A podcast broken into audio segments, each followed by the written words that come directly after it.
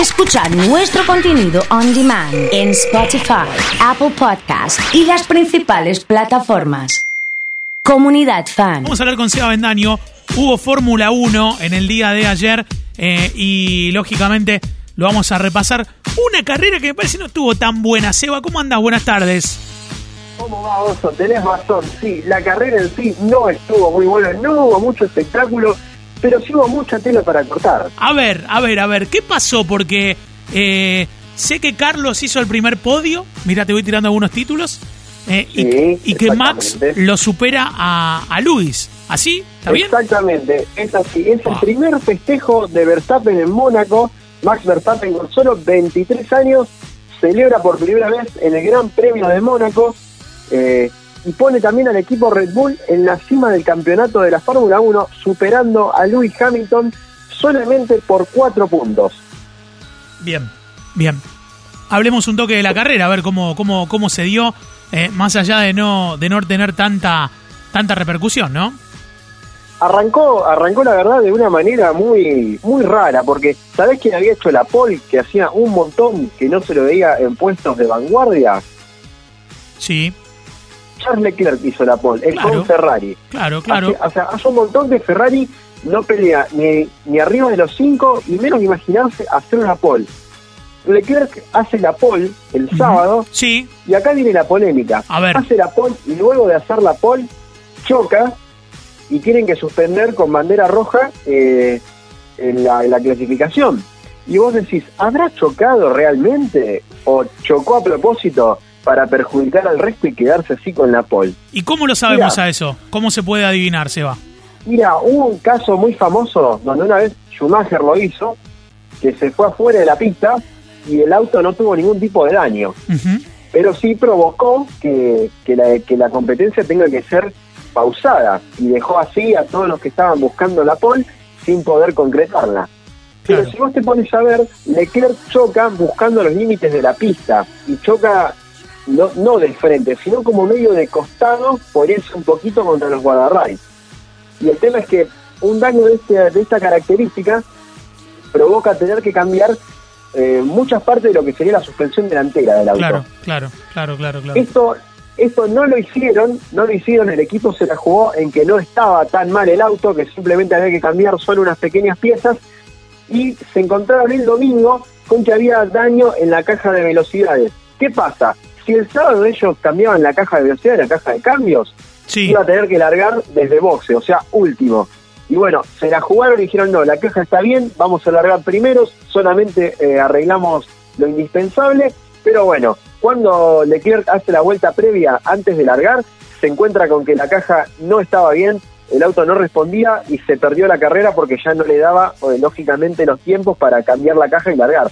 Bien, Así que fue así como Verstappen largó primero. bien. Eh. Seba, vos sabés que ayer, eh, mirando un poco la carrera, dando vueltas, Sí. viste, que ya van tres días, pero mucha inventiva no tenemos. Entonces digo, me voy a poner a ver la carrera para cuando hable con, con Seba el lunes. Agarro, Ah, muy bien, muy agarro bien. un toque de la carrera, agarro un toque de la carrera de Hamilton Sí. puteándose con su equipo, ¿puede ser? Sí, sí, sí. Eh, la verdad que una situación muy atípica en el equipo Mercedes por dos cuestiones, primero que nada. Eh, a Hamilton lo hacen parar para hacer lo que se llama el undercut, que sería la estrategia de parar en boxes antes que el resto, sorprender con la estrategia e intentar ganar posiciones eh, simplemente ganando tiempo en la parada en boxes. Sí. Lo hacen parar, pero Luis lo que hizo es que él venía guardando las cubiertas para parar más tarde Sí. y así eh, permanecer más tiempo sobre la pista. Sí, Cuando lo hacen parar es superado, eh, creo que por Vettel y por, y por Checo Pérez, Sí. pierde más de dos posiciones y el enojo que tuvo Hamilton con su equipo es entendible, pero a ver, en una carrera como Mónaco, donde se sabe que es muy difícil adelantar y es la única estrategia, yo creo que tiene que tener el profesionalismo como para decir, te puede salir bien o te puede salir mal, más sabiendo que el equipo le hizo ganar siete campeonatos, eh, yo creo que es un poco elevado el tono en el cual él trató a su equipo. Y Claro. otro, otra cuestión que también fue terrible para Mercedes es que cuando Bottas entra a cambiar cubiertas en boxes, viste que se utiliza lo que se llama la pistola de impacto. ¿Viste cuando vas a la gomería y te cambian las cubiertas? Te usan una pistola. sí.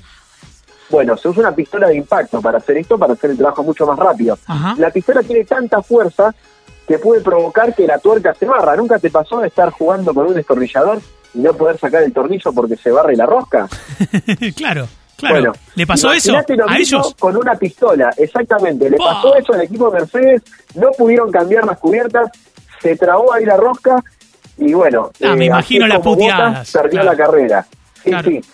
O sea, el equipo la verdad que se llevó eh, insultos por parte de los dos pilotos, por parte de Hamilton y por parte de Bottas. Claro, que lo, lo que debe ser ser jefe de taller cuando termina, cuando se bajan del auto esos muchachos. Lo que debe ser. Sí, sí. Yo, yo la verdad igualmente no hubiera, no, no me hubiese enojado con el equipo porque son cosas que te pueden pasar y más sabiendo que son el equipo que está en punta todas las carreras y con todos los logros que le han dado a los dos pilotos. Pero bueno. ¿Cuánto eh, tiempo hace que cuánto tiempo hace que, que Hamilton no ganaba? No, Hamilton viene ganando. Claro, pero la carrera quién la ganó ayer? Verstappen. Claro, por eso. ¿Y hacía cuánto que no ganaba, eh, que, que venía ganando directamente y que no perdía, si se quiere Hamilton? Hamilton creo que ganó las dos anteriores, porque Claro. Verstappen también ganó una carrera Ajá. en este campeonato, se venían intercalando las carreras entre ellos, pero Claro. tenía muchas más ganadas Hamilton, obviamente. Claro. Es muy raro ver el, el GP de Mónaco con Verstappen arriba, Sainz, Lando Norris y verlo séptimo a Hamilton. Muy raro. Exactamente, sí, también se quejó mucho Hamilton porque decía de que desde la clasificación no tenía el auto, como que le faltaba algo, como que le faltaba potencia, cuando Bottas también hizo eh, el tercer el tercer mejor tiempo. Claro. Así claro, que bueno, eh, ya veremos cómo se va desarrollando el campeonato, veremos si, si Red Bull ha también avanzado, porque es muy posible. Ferrari también ha avanzado en esta carrera.